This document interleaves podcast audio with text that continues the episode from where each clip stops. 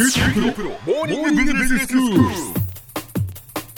日の講師はグロービス経営大学院の村尾恵子先生です。よろしくお願いします。はい、よろしくお願いいたします。先生、今日はどういうお話でしょうか？はい、えーまあ、キャリアチェンジを考える時ということあると思うんですよね。つまり、なんかちょっと今の仕事いまいちだなとか、もっとこんなことしたいななんてことを思った時に、はいまあ、動こうとする前に、ちょっとこういうこと考えてみましょうというようなところで、動き出す前にということについてお話ししてみたいと思っています。はい。まあ、キャリアチェンジって言ったとしても、まあ、大きく考え方いくつかあるわけですよね。ええまず一番ハードルが低そうなのは、うん。社内での移動ということになります。なるほど。部署を変えるっていうそうなんです。ことですね。意外と皆さんまずここからなのにいきなり転職とか言っちゃってる人が多いんですけれども。ああ、そうかもしれない。はい、なのでまず社内から考えましょうと、はいはい。というのがまず社内での移動が一つ。ええ。でそれから残念だけどそこになかった場合は、うん。まあ、外部ということで転職ということですよそうねですね。そして自分でやっちゃう、まあ、独立企業と言われる部分ですけれども、ええそしてもう一個は今のはそのままにして何かこうチェンジというかもなんか変化が欲しいという話であれば、はいなんかこうプラスアルファ外部での仕事、まあ、これから副業とかっていうことも認められていく時代だと思いますので、ええプラスアルファ外で外部の仕事をしてみるというふうな考え方ももう一つあるかなというふうに思っています。はい。で大体このキャリアチェンジを考えるとき頭にふって浮かぶときって大きく分けて2つ、まあ、動機があるんじゃないかなと思っています。はい。一つはポジティブな動機もっとこんなことしたいんだよねっていうなんかこう前向きでうん明確に自分がやりたいことが明確になっていて、はいはい。ででも今の中ではチャンスが与えられないというふうな場合ですね、これだからポジ変わりたいってことですはいよね。ええななので明確に前に向いてポジティブな動機これは OK ですと。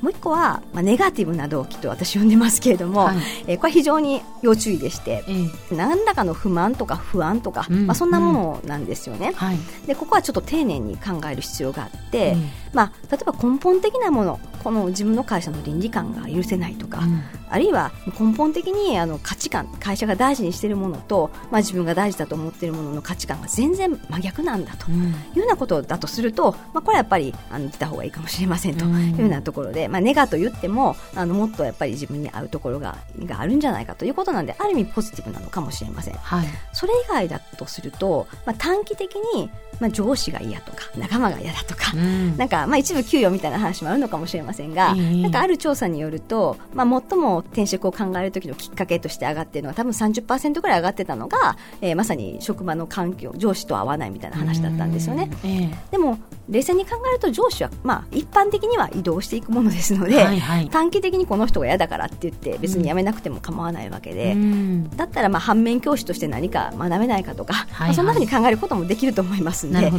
あ、短期的なものがまず一つと、うん。もう一個こう、まあ、やっぱ長期的なもので会社の業績が不安だとか、うん。なんか将来性がやっぱりどう考えてもないんだよねとか、ええまあ、あるいはそもそも今のこの仕事に思いが持てないというふうなものもあると思います。はい。でまあ、これらはやっぱ何らかのネガティブ要因ということだと思うんですが、うん。いずれにしてもネガティブなまま転職活動とかに入ったり、まあ、あるいは移動の希望を出しても、まあ、ろくなことにはならないですので、うん。えーちょっとネガティブなところからキャリアチェンジを考え始めたとしたとしても、ええ。まあ、ちゃんとポジティブなものに変える努力が必要だと思っています。っぱりネガティブなその動機だけでは危険なんですね。危険です。間違いなくたくさんの人をあの見てきてますけれども、なんか今の環境が嫌だからって言って転職した人でろくなことになったことはやっぱないんですよね。ね。必ずまた嫌にな嫌になっちゃってまた次で、まあ、うんいくつ転職繰り返すみたいなパターンに陥っちゃうこともありますので、はい。ちゃんとここは落ち着いて棚卸しをして、はい。まあ、自分がどういうことしたいと思ってて、うん。ロジカルに何が嫌なのかあるいは自分が何かの行動をしたら変えれるものなのか、はい。これはやっぱり戦略的に考える必要があるということになると思ういます。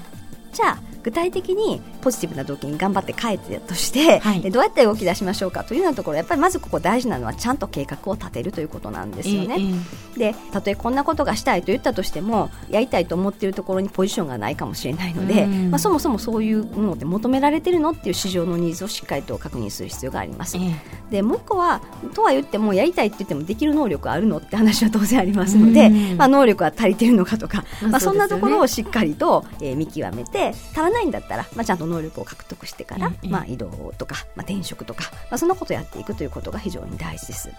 でその上で、まあ、いつまでにどうするのかっていうやっぱちゃんとこう期限を区切らないと、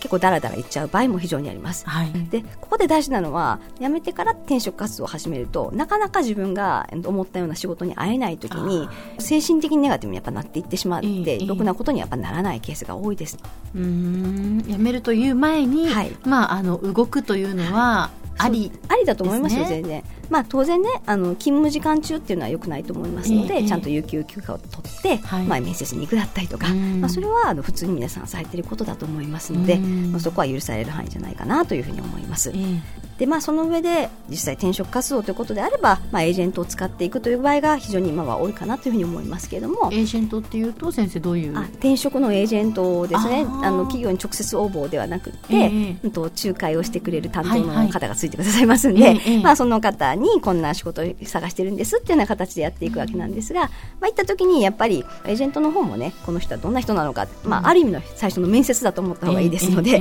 しっかりと自分がどんなことをしたいのかそしてエージェントの方が自分の味方になってくれるように、はいはいえーちゃんと、まあ、そこで頑張っていくということが非常に大事かなと思います。その自分のやはりそのまあ市場価値というのを知るために、はいそのそういうエージェントを利用するというのも一つの手なんですよね。。はい、一つだと思いますす。あの転職する気がなかったとしてもエージェントには登録しておくべきだというふうに言っています。で、これは常にやっぱり自分の市場価値を測れるからなんですよね。ええで、まあこんな仕事に興味ありますとか言うといくつかの紹介が来ますんで、はい。まあその紹介を見ながら人間ってやっぱり仕事のオプションがあって初めてこれとこれを比べてこっちの方がいいなって考えれるものなので、ええ。やっぱそういった意味で登録しておくとそんなオファーが来た時にちゃんと考えますよね。うん。でそうするとあれ？意外とじゃあ今の仕事すごい満足してるんだってことが分かっちゃう場合があります。そうするとあなんか今の仕事いいんだなと思ってより今の仕事に打ち込めるっていう結果もありますんで、ええまあ、そういった意味でも別に会社に対する裏切り行為でも何でもなくって、はいまあ、エージェント登録というのは、まあ、自分の市場価値を理解しておくために非常に大事なんじゃないかなと思います。では先生今日のまとめをお願いします。はい。まあ今日キャリアチェンジを考えるというようなところだったんですけれども、まずいきなり動き出す前に、まあ冷静に今の自分の状況がどうなのかっていうことを測るためにも、まあエージェントに登録してみる。で、登録するときにいろんなあの情報を聞かれたりとか書かなければならないですので、ええまあそんなことをする中で客観的に自分がどうしたいのか、何が明らかになってて明らかになってないのか、まあそんなところも自分で理解することもできると思いますので、まあそんな形で進められるのが良いのかなというふうに思います。今日の講師はグロービス経営大学院の村尾恵子先生でした。どうもありがとうございました。ありがとうございました。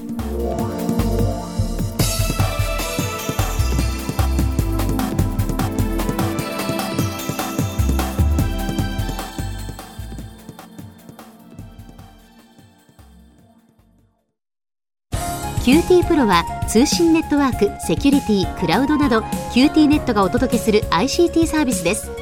九州中に展開した光ファイバー網を基盤に一番身近なビジネスパートナーとして九州の企業、自治体の皆様をサポートします。